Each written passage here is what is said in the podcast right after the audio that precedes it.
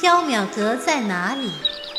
无缘者擦肩难见，有缘者千里来寻。世间为何要有缥缈阁？众生有了欲望，世间便有了缥缈阁。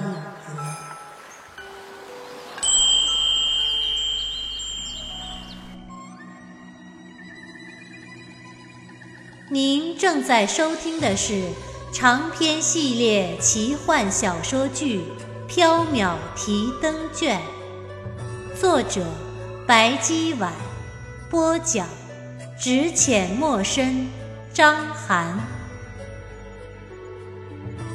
第四折无忧树，第十七章甚梦。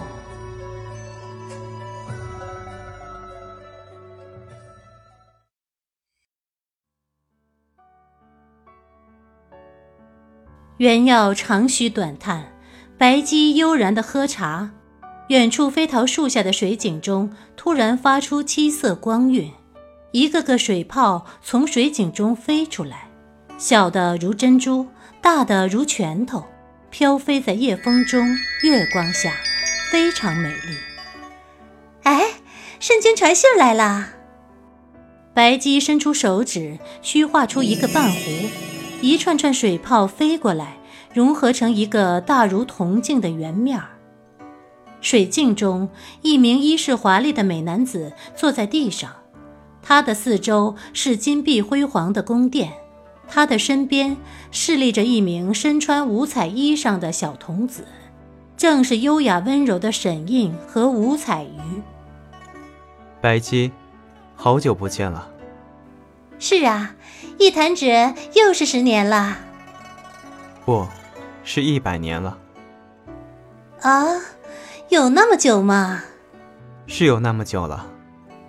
唉，时间可过得真快呀。是啊，一不留神就忘记时间了。对了，小楼去游侠的事情我知道了，我会让阿彩去找他回来。钥匙。就先放在我这里吧。有劳圣君。沈印望着原耀。宣之，上次朱印吓到了你，真是不好意思。哈，小生没事儿，印兄不必歉疚。只是那位红色的仁兄有些太太热情好客了。沈印还是十分过意不去。宣之，我送你一件小礼物。全当赔礼吧。啊，英雄不必客气。一个拳头大小的水泡飞向袁耀，袁耀伸出手，水泡落在他的掌心，啪的破了。一粒大如鸡蛋的夜明珠出现在袁耀的掌心，晶莹圆润，光滑耀眼。小小礼物，不成歉意。这这礼物太贵重了，小生恐怕没有回礼相赠。宣之，下次再来海市陪我说说话，就当是最好的回礼了。哈，那好，小生下次再去看印兄。白姬，我还有一份小礼物送给你。啊，还有我的，我最喜欢礼物了，是什么好东西？一个水泡飞向白姬，白姬伸手接住，水泡破灭之后。一粒金色的东西躺在他莹白的掌心中，像是什么植物的果实。白姬的嘴角挑起一抹笑。啊，无忧果，确实是好东西，多谢圣君了。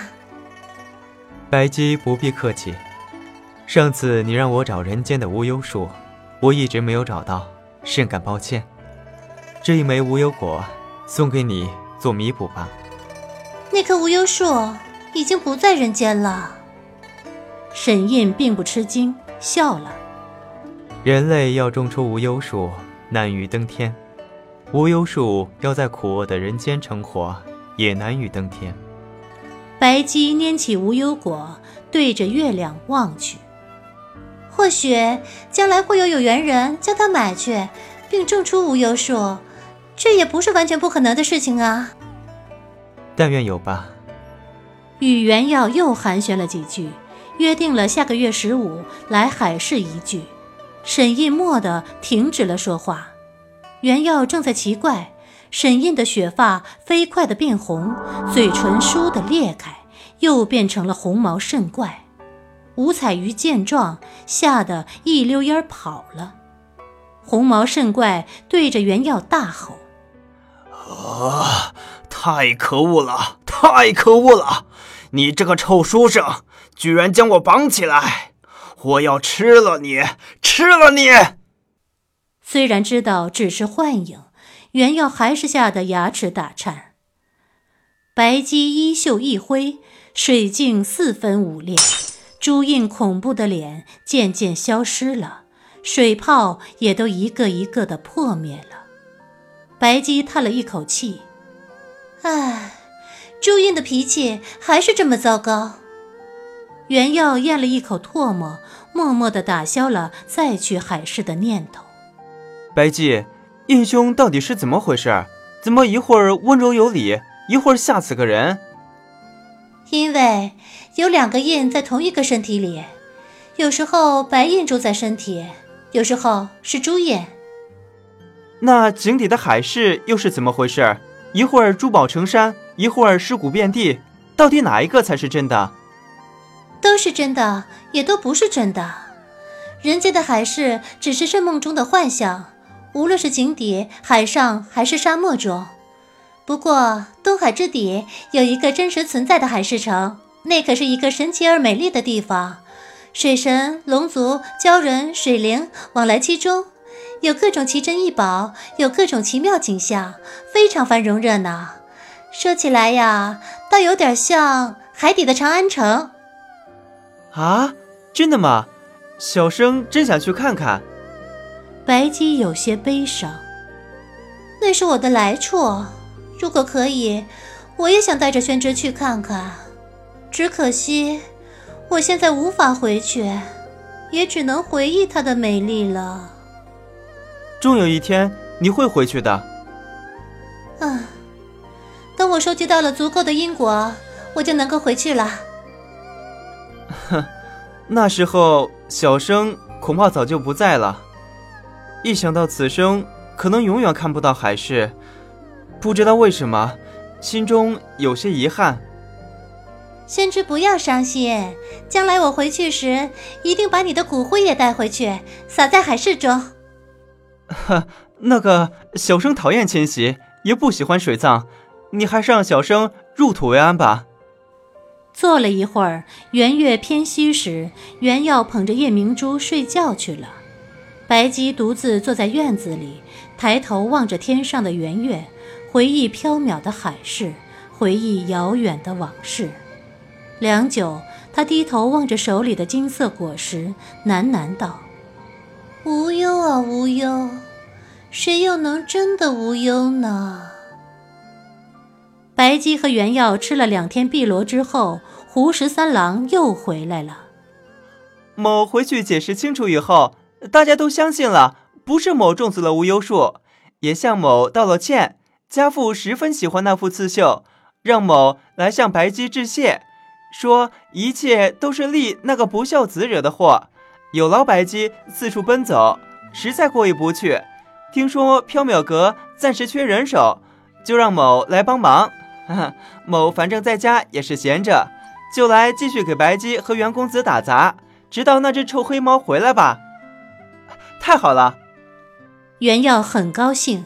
终于不用再啃碧螺了，白姬也很高兴。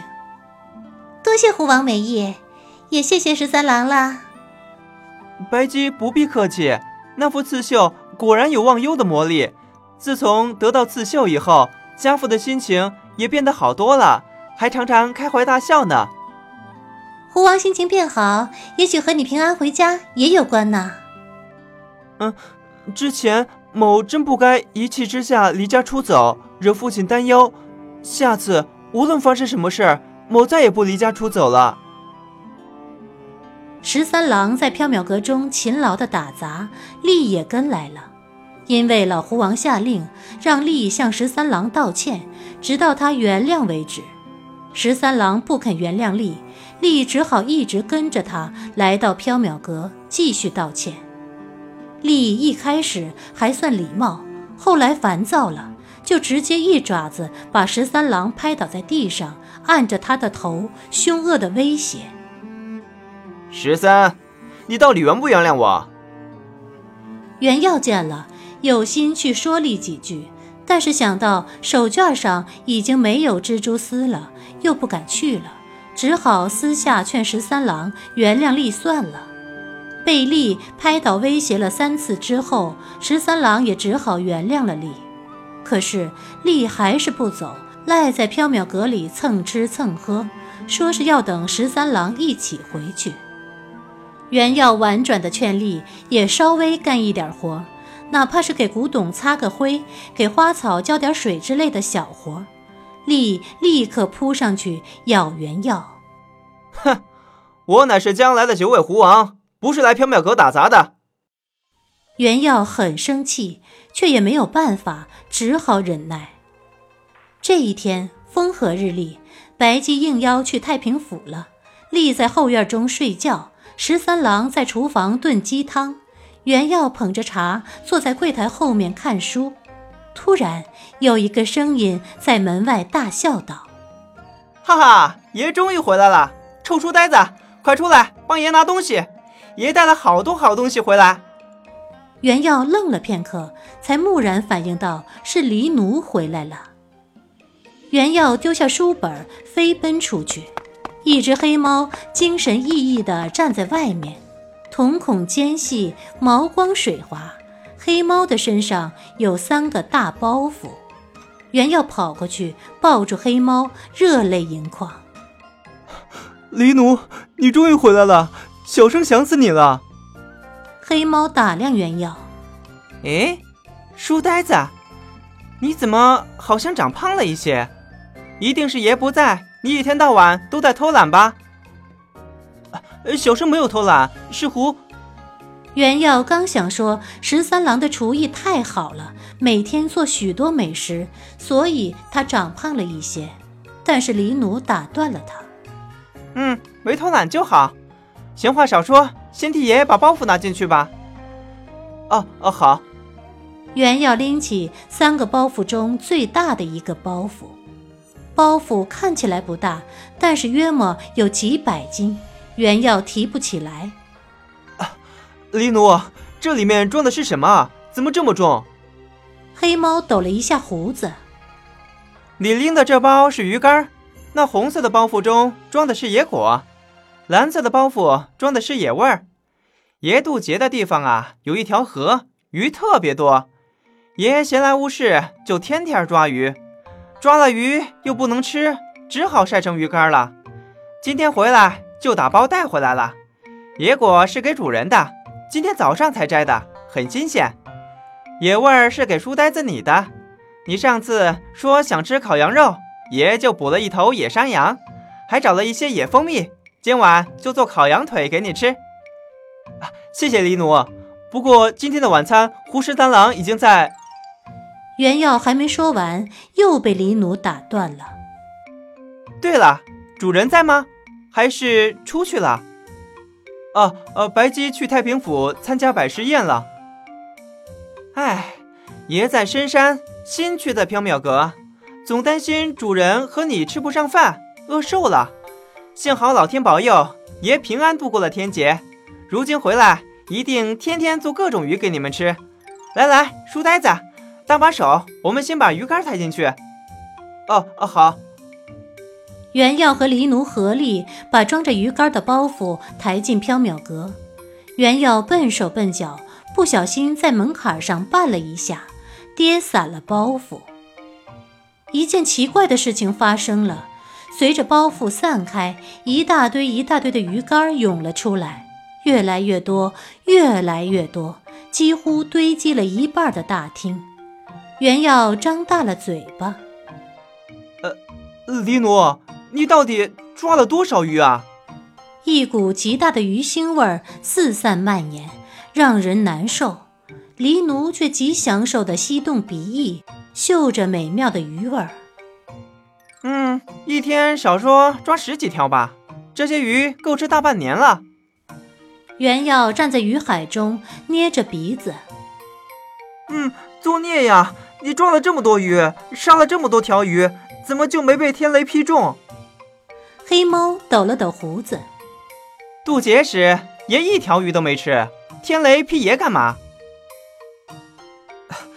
这这一大堆鱼堆在大厅里，还怎么做生意啊？这腥臭味到处都是，白姬回来一定很生气。黎奴，你倒是想个办法呀！